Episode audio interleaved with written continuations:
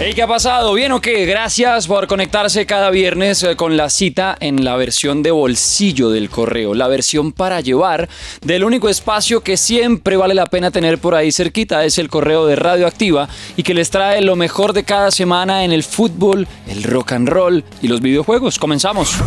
Hey Esta semana, sin duda, la noticia que sacudió al planeta rock tiene que ver con los Beatles. Y es que Paul McCartney apareció para contar que viene en camino lo que será la última canción de los Beatles. ¿Por qué la última y no la más reciente? Pues porque se van a mezclar con un montón de herramientas que permiten hoy en día para publicar pues con sonidos de antes y tal vez con algunas ayudas de ahora lo que va a ser la última canción de los eternos del cuarteto de Liverpool. Pues resulta que Paul McCartney y ya después de ya 50 años, más de 50 años de la separación de los Beatles, pues apareció para decir que con la ayuda de la inteligencia artificial ya tienen ahí pensada lo que será, como les digo, el último, la última de las canciones de los Beatles que va a ser lanzada más adelante en este 2023. Todavía no tenemos la fecha exacta, pero sí que va a ser en este año. Tampoco dio ni el nombre de la canción ni algún tipo de pista adelanto de la letra, ¿no? Como para saber más o menos hacia dónde va a coger el asunto nada. Por ahora lo que sí hay es noticia de aprovechar la inteligencia artificial para con un cassette en el que ya tenían grabada la voz de John Lennon y varias cosas que quedaron en el camino, pues eso, aprovechar la cantidad de cosas que se pueden hacer y lanzar una última canción de los Beatles que va a tener, obvio, la voz de John Lennon creada, apoyada por la inteligencia artificial. Abro comillas, cuando hicimos el que será el último disco de los Beatles era un demo que John tenía con el que trabajábamos. Pudimos tomar la voz de John y hacerla pura a través de esta IA. Así que luego pudimos mezclar el disco como suele hacerse, contaba Paul McCartney en la entrevista que dio esta semana y con la que obviamente pues reventó al planeta rock. Porque esto tiene mucho más allá de solamente decir el lanzamiento de una canción de los Beatles. Imagínense la cantidad de polémica que se desató, porque una cantidad de gente alrededor del mundo está diciendo, pero ¿para qué tocar lo que ya está bien? ¿Por qué traer a punta de inteligencia artificial una voz que nunca necesitó ayuda de nada? Mientras enfrente hay otros que dicen que bueno poder tener cerca de nuevo, así sea el legado de John Lennon, apoyado por lo que sea, pero tenerlo. ¿Ustedes qué opinan? Vayan dejando todas esas opiniones en arroba luisca-al piso guerrero o con el numeral el correo podcast que yo me encargo del resto.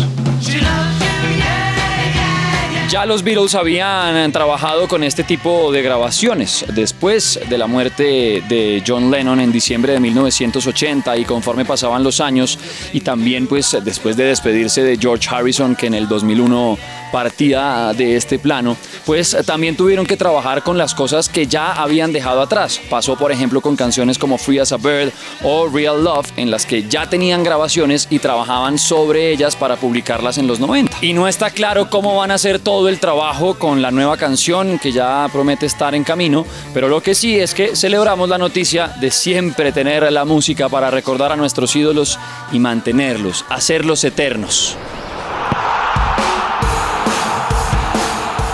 Cambiamos de frente para bajarla de pecho y ponerla al ángulo hablando de futbolito. Resulta que esta semana quienes más se llevaron el protagonismo fueron las futbolistas en Colombia porque ya se decidió cuál va a ser la final de la liga femenina. Por un lado y que siempre hemos apoyado las Leonas. Santa Fe que en el Campín golearon 4-0 a Nacional para dejar un 5-1 en el marcador global y de una vez acomodarse en lo que será la disputa del título de la Liga Femenina en Colombia. Y enfrente, pues se decidía todo entre América y Deportivo Pereira, pero nada que hacer porque América barrió, superó con todo en el Pascual Guerrero, terminaron ganando 4-0 ese partido para en el global dejar 7 2. Y listo, ya confirmar que la final edición 2023 de la Liga Femenina va a ser entre América Diablas y Santa Fe las Leonas.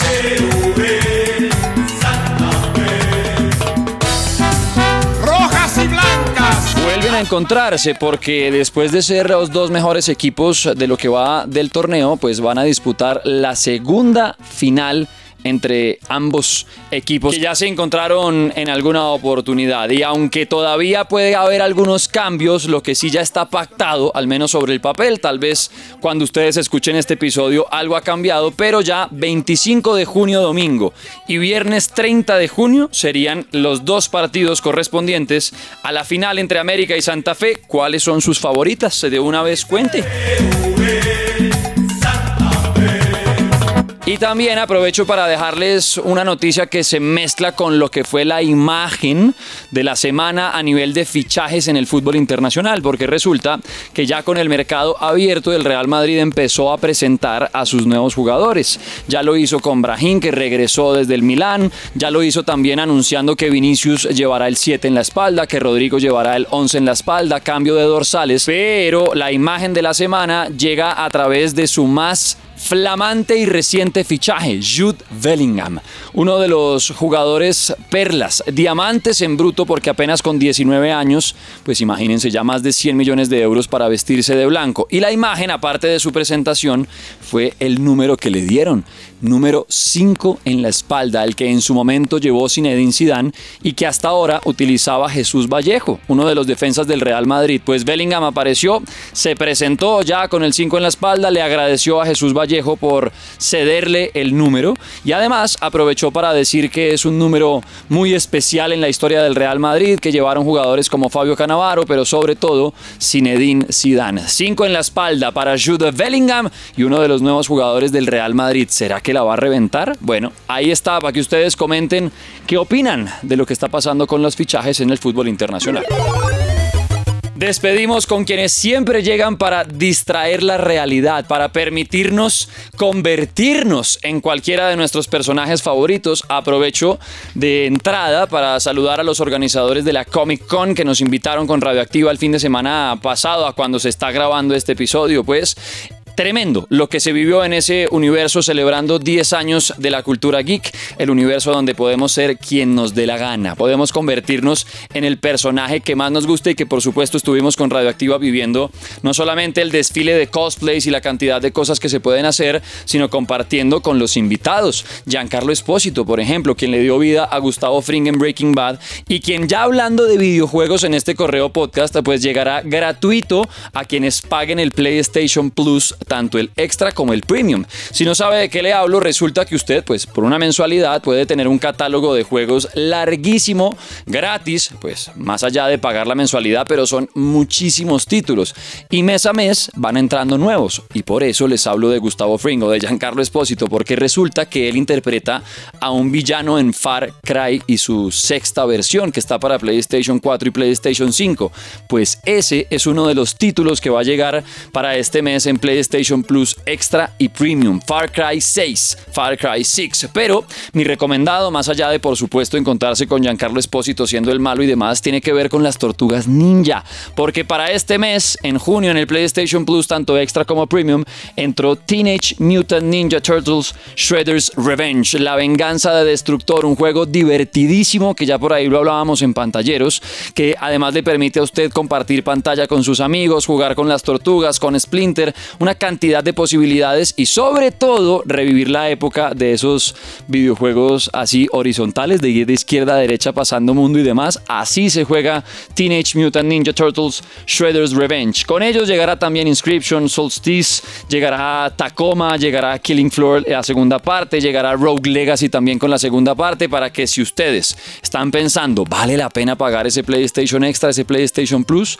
No lo duden. Y el último recomendado tiene que ver con que se descargue el demo que ya está disponible para las plataformas de PlayStation 4, PlayStation 5, Xbox One, Xbox Series X y S y obviamente para PC y es el demo de Lies of P. Ya dejó ver mucho más este juego que cuenta la historia de Pinocho, pero pues un poco más oscura, la están nombrando como el nuevo Bloodborne y se ve bien, es un juego de combate que va a permitir un montón de movimiento, de personalización del personaje, aunque suene redundante, pero es eso, que le abran a uno el menú para poder cambiar todo, las armas, la forma de juego, mejor dicho. El recomendado final es que se descarguen el demo de Lies of P para que empiecen a ver la cantidad de armamento, la cantidad de villanos. Bueno, se antoja bueno este videojuego que está siendo desarrollado por los NeoWiz Games y que pinta muy bien. Uno de los lanzamientos del año, puede ser. Puppet.